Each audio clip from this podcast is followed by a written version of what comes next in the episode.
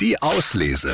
Der André und die Morgenmädels Buchtipp. Ja, und auch heute wieder ein Hörbuch und zwar diesmal von Elke Heidenreich. Das ist eine deutsche Schriftstellerin, Kabarettistin, Literaturkritikerin und ja, sie hat was Neues gemacht. Männer in Kamelhaarmänteln heißt es und wie der Name schon verrät, es geht um Mode.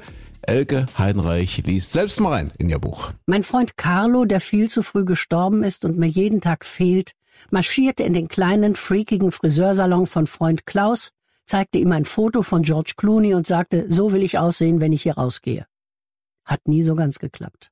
Einmal fuhr ich mit Carlo zu einer Preisverleihung, einem rauschenden, aufgeblasenen Medienfest. Er war Schallplattenproduzent und musste einen Preis vergeben und durfte, was ich ihm noch nicht verraten hatte, auch einen entgegennehmen.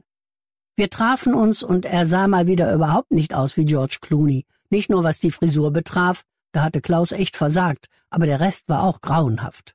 So gehst du nicht, sagte ich und fuhr zu Herrenausstatter Weingarten. Du kaufst dir jetzt einen dunklen Anzug und zwar zackig. Ich warte hier so lange im Halteverbot. Lass dich beraten, lass alle Etiketten abschneiden und beeil dich.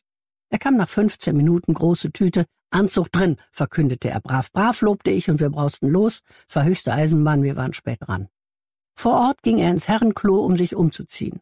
Heraus kam ein Mann, der wirklich Aufsehen erregte. Aber nicht so wie, sagen wir, George Clooney.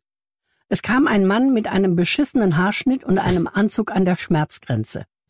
Hast du sie noch alle? fragte ich und sagte, ich sitze so nicht neben dir. Ja, also Elke Heidenreich, eine reife Frau, die viel gesehen, viel erlebt hat, mit ein paar Modetipps.